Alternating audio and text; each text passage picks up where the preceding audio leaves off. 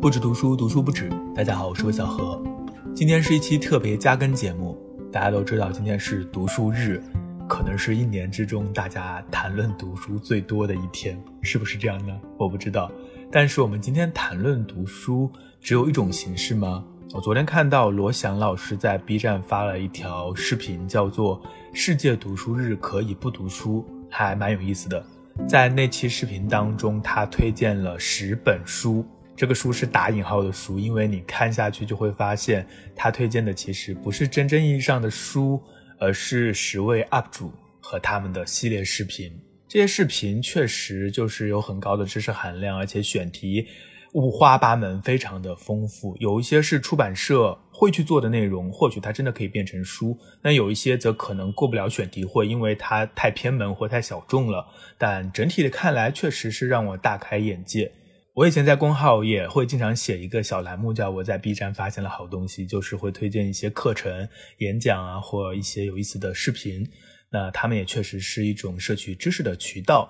那看到了罗翔老师的这个书单之后，这个所谓的书单其实是一个 UP 主的介绍之后呢，我又分别去看了他们的视频。今天这个节目呢，就是另外一种盘点，来看看这十本打引号的书都是什么内容。然后我会按照我的喜好或者说我的兴趣程度来排名一下。需要说明的是，我的喜好比较主观，仅供参考。那在节目的最后呢，我也会想要继续讨论一下文字、视频、音频啊几个媒介的异同。毕竟我真的都在使用，是参与者也是消费者。那么下面我们就开始吧。好的，第一个部分呢，我们就来看看这十本书啊，看看有没有你感兴趣的。首先，嗯，是我喜好度排名第十位的，它总共就十本，第十位的叫做《中国神话宇宙》，这个作者或者说 UP 主呢是非我执笔，不知道大家有没有关注的？我之前没有看过他的视频。这本书的推荐语是：假如中国神仙分赛道，带你梳理玉皇大帝、观音菩萨、镇元子分管哪些垂直细分领域。有看到这个介绍，我还是挺感兴趣的，而且觉得应该还挺有意思的。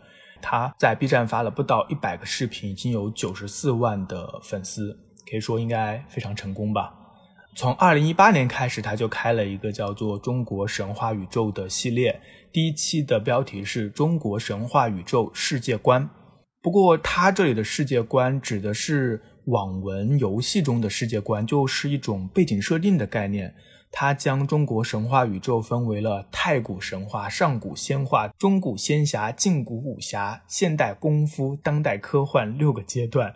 就你看他的这个分类，你大概就知道，他其实不是那种学术型的对于中国神话谱系的研究和梳理。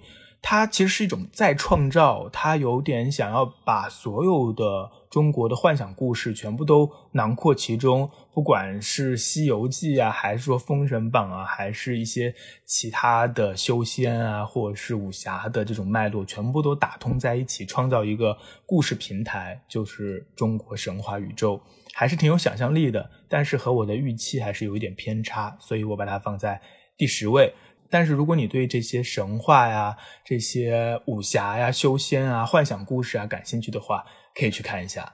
好，下面是第九位，第九本叫做《大学大百科》，作者或者说 UP 主是取景框看世界。那这个领域就非常的垂直了，也确实很有用。它就是属于那种信息量很大，同时呢也是很实用的那种内容。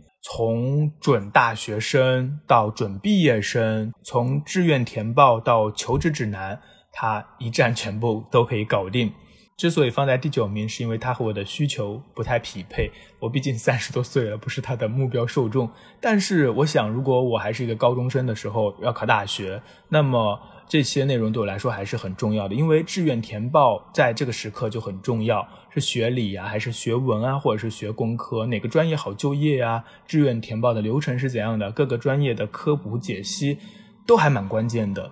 啊，上了大学之后呢，你毕业了怎么找出路？你是去怎么投简历呀，还是要考研啊？它都有一系列的攻略。虽然听起来这些内容并不是特别复杂啊，在网上你也许自己也能够搜到，但是这样的一个信息整理对于很多人来说还真的挺重要的。很多时候我们的选择都是来自于我们信息的获取，就是很多时候大家都说我们人和人之间的差距，很多时候就是一个信息差。在信息匮乏的时候，我们就很难去做出最优的选择。所以虽然我现在是用不上了，但是我还是很欣赏这些内容的，肯定能够帮助到很多的人。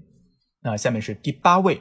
是时尚领域的内容。这本书叫做《头牌看秀》，作者是或者说 UP 主是阿哈 Lolo。那看了视频才知道，阿哈 Lolo 是两个人，一个是阿哈，一个是 Lolo。阿哈是女生，Lolo 是男生。他们的招牌栏目就叫做《头牌看秀》，那个也是我不太了解的一个领域，就是时尚领域。简单介绍一下，他们会在视频当中去深度分析一些时装品牌的秀场。就是那个 T 台秀场，我只是有时候在这种屏幕上看到过一些片段，但我从来没有去真的看过一个完整的秀。呃，比如说什么圣罗兰啊、Prada 呀、香奈儿啊、巴黎世家等等，它的很多视频都是关于这些秀场的。这些品牌名字我都听过，但是他们的秀场我们要看什么呢？我其实是一无所知的，这完全是门外汉。那在这个视频当中，他就会介绍这个秀场上的这一个系列的设计师、他们的理念，还有这个品牌的历史文化等等。我看下来会感觉好像这个秀场有点像艺术领域，就是它是需要讲故事、讲观念的，并不只是说随便做些衣服大家来穿。所以，如果你对于时尚，特别是时尚品牌的人文艺术这一方面感兴趣的话，他们的视频或许可以普及到很多知识。相比于时尚类的书，那他们的内容的时效性和趣味性就会更强一些。而且这种时尚内容看的很多时候就是设计嘛，是图像，所以视频呈现还是很有优势的。下面是第七名，怎么跟外星人吹牛？这是一个和科幻相关的主题，作者或者说 UP 主是上将王思图，他分享的就是一些科幻选题。他的视频都不长，早期大概一分钟。现在大多五分钟，很多内容呢都是科幻领域的一些脑洞或者说设定，比如说地底可能存在生物吗？外星文明究竟是善是恶？比如说人类为什么不会遗传记忆？点燃木星真的能够推动地球吗？这些问题确实很吸引人。他有一期的题目呢更加的吸引人。如果你看过《三体》的话，可能也会想看看。这个题目就是三体人究竟长什么样？他在这期视频当中就分析了书中对于三体人的描述，还有很多其他的科幻作品当中外星人的形象的问题，就是适合对科幻故事、科幻设定感兴趣的朋友。呃，整体来说还是娱乐性比较强一些的一个内容。下面是第六名，第六名叫《沙盘上的战争》，作者呢就是《沙盘上的战争》，他的名字就是他的这个主题。这属于历史军事领域，也是一个很垂直，但是我很少了解，也不太知道的一个领域。它的视频的特点就是通过地图来拆解一些历史上的重要的战役，特别是长征路上的很多战役，比如说我们历史课本上学过的四渡赤水、大渡河、泸定桥等等。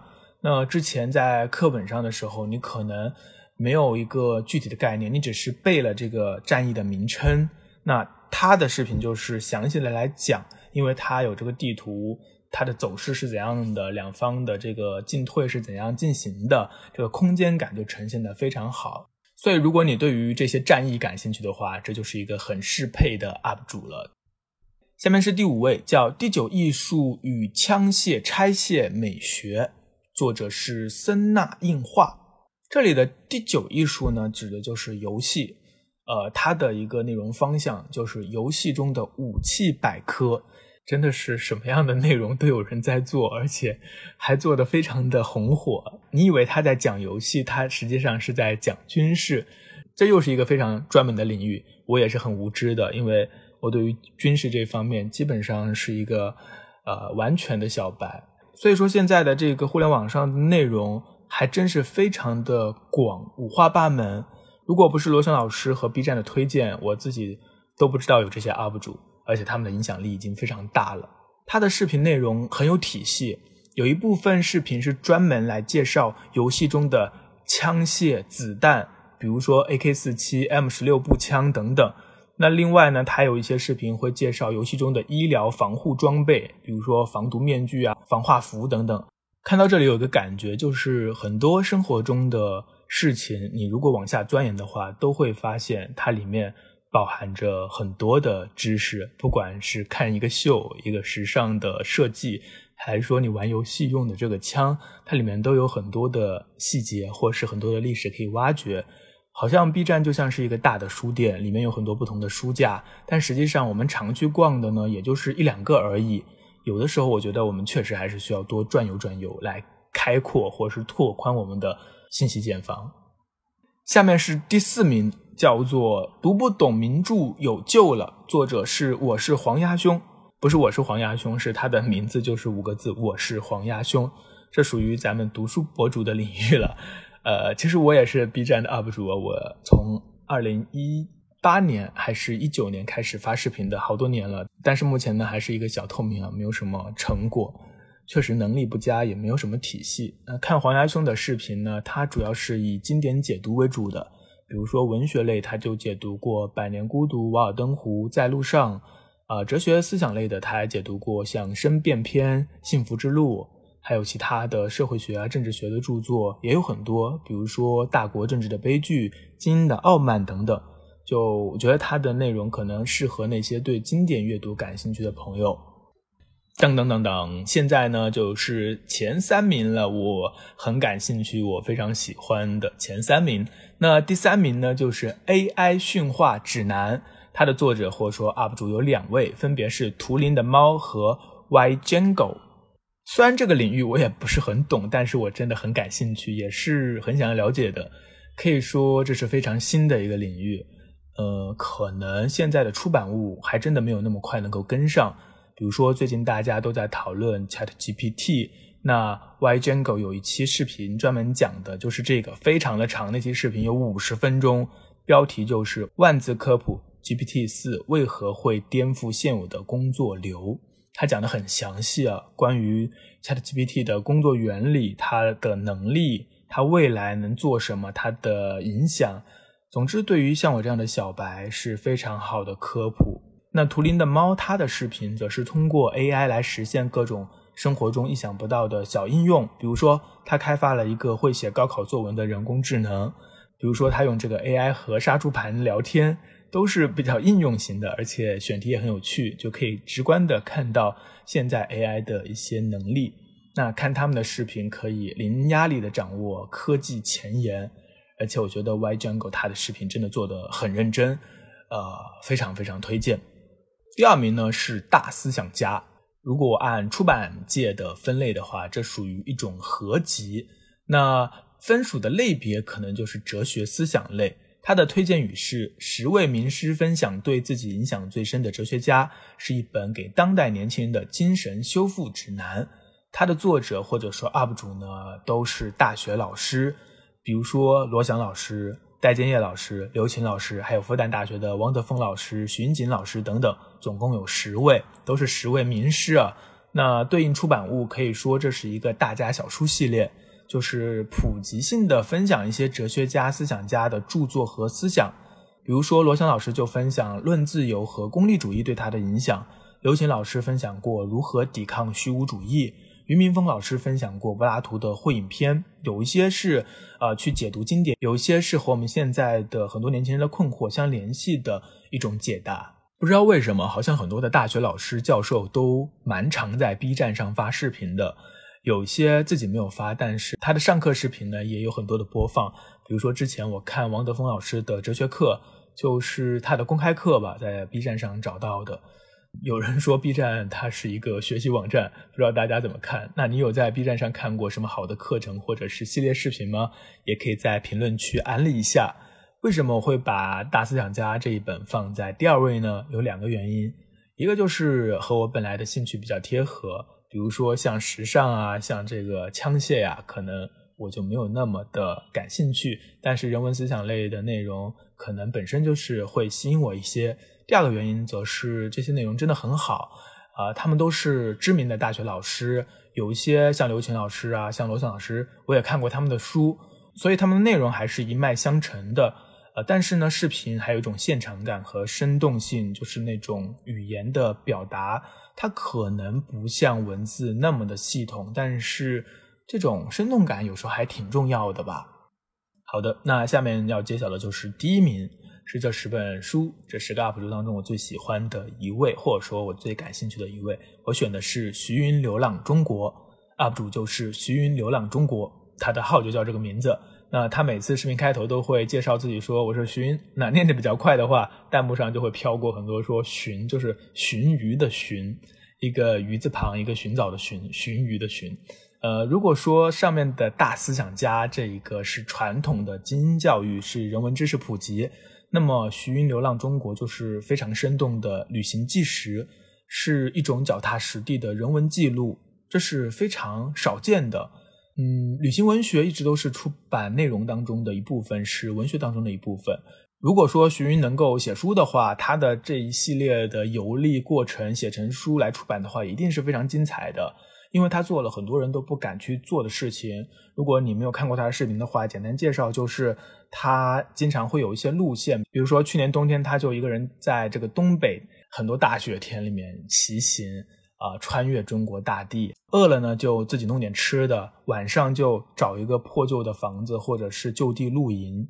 可以说他的这种流浪啊，徐云的流浪，他的旅行是反消费主义、反优绩主义、反新自由主义、反一切对人的异化和规训，就是一种自由的奔走。他也不会刻意去那些所谓的旅游景点打卡，最好的风景往往就是路上的风景。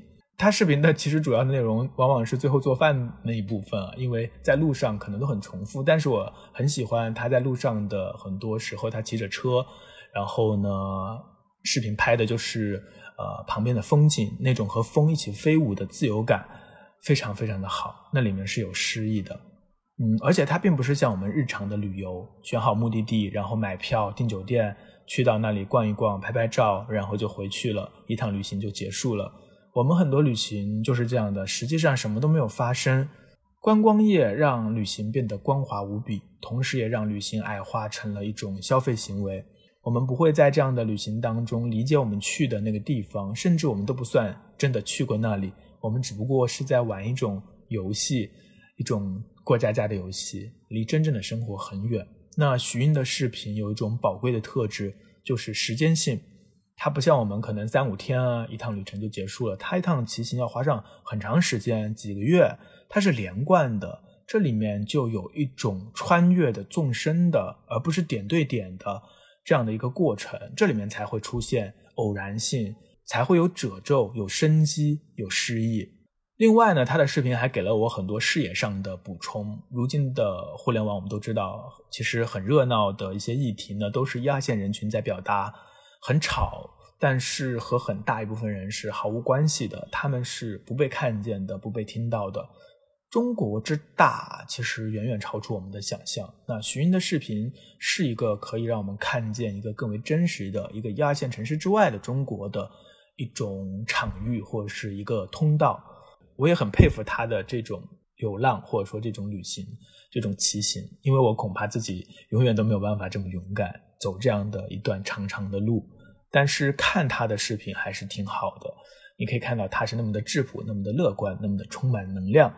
那说到这里呢，可以说是互联网啊，或者说媒介的解放啊，视频工具的普及呀。虽然有很多人的批评，比如说过度的娱乐化等等，但是这里终究还是有一种开阔的可能，就是很多曾经无法表达的人，他有了更多的表达的可能、表达的能力和表达的空间。所以呢，我会把《寻流浪中国》选入第一名。它也是我们的比较精英化的出版市场或出版流程当中不容易进入选题，或是不容易啊被出版的这样的内容。但是它里面其实有很多的真实，很多的文学性的东西。总之是很难得，我也很喜欢。好了，那以上呢就是 B 站这次推荐的十本书。这样盘点一番下来呢，我发现世界真的很大。像上面这些内容，有些是我完全不知道的，但同时他们都做得很好。回看自己，就好像一直都在自己的兴趣里面打转。当然，这样也没有什么不好，毕竟我们不可能无所不知，能够有自己的兴趣就已经很了不得了。但是能够借由这次机会看到这么多领域和创作者，还是很开心的。你会发现在传播领域确实早已从大众传播进入了分众传播。很多内容并不是人人都感兴趣的，在以前的传统媒体时代，他们就不可能被创造出来，他们是被压抑的，是不被满足的。但是现在呢，就是有人输出，有人观看，它啊长出了很多很多小小的岛屿，它支撑起了一部分人的热爱。我想，啊，这就是互联网好的一面吧。那么在这十本书、这十个 UP 主当中，有没有你感兴趣的呢？也可以在评论区来说一下，也可以投投票，你的这个。一二三名都是谁？最后呢，我补充两个，呃，我常看的，但是不在这个名单当中的，一个是戴锦华老师的视频。我以前他还没有入驻 B 站的时候，我就经常看他的各种电影课程，就是他在北大上课的那些视频，呃，有很多很有启发的。我很喜欢他的那种语言表达，他的语言表达应该是独树一帜的吧。就是他不会像我们这样，如果说话就是很多口语的内容，那写文字你可能更加的严谨，或是更加的呃系统一些。但是他讲话好像就可以出口成章，这真的是一种非常特别的技能。所以看他说话本身就是有一种魅力在，我不知道你会不会有这样的同感。那还有一个呢是吴小龙老师，他是上海的一个大学的摄影老师。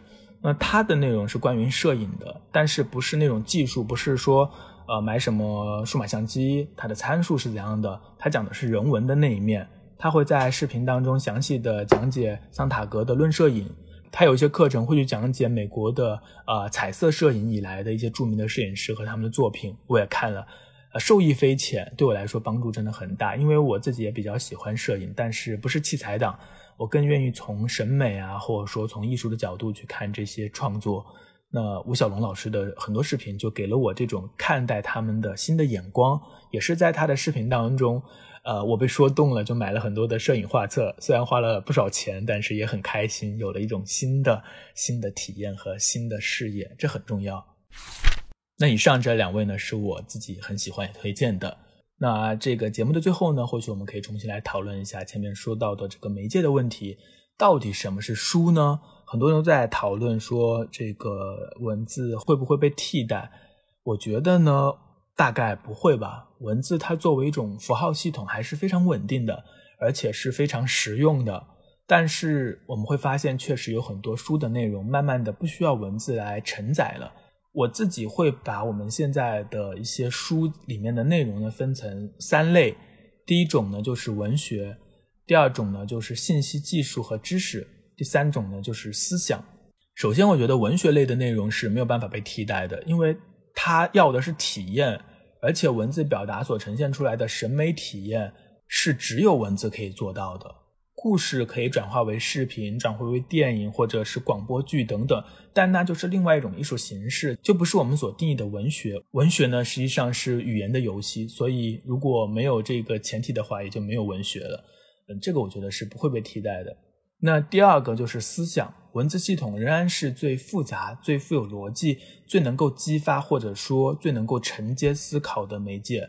如果要去探讨一些比较艰深的话题的话，哲学的话题的话，可能还是这种啊书籍更容易能够投入思考。可能声音啊这种即时性的媒介或视频啊啊太多的信息干扰的媒介都不太适合。所以我觉得信息知识或许可以通过声音、视频、图像来获取，但是深度的思考、思想的传递，可能暂时还是离不开文字的。那除非以后我们可以直接跨越物质媒介，就是直接。啊，怎么说呢？就是像这个 U 盘插入脑袋一样，那就更加遥远了。我们暂且不提。目前来看，比较容易替代的，就是或者说比较容易让其他媒介来参与的，就是知识和信息。其实我这期节目呢，基本上就是信息啊，介绍了一些呃十个书或十个 UP 主，那没有什么知识，也很少量的思考，有一些自己的感受和观察，整体而言是比较轻的。所以呢。不论是转化为音频还是视频，其实都没有什么问题的。再比如说做菜呀，或者是手工技术啊，这些内容就更加的适合视频媒介。现在我想应该是没有人会再通过菜谱来学做菜了吧？就是这种技能型的内容，可能视频比文字还要更加的生动，更加的直接。那今天分享的 B 站的这十个 UP 主，这十本书打引号的书，除了徐云流浪中国，我觉得它是另外一种的文学创作，大部分的内容。都是在传播和传递知识与信息。那事实上，我们自己在比如说去书店啊，呃，看到的很大一部分书也都在这个框架之内。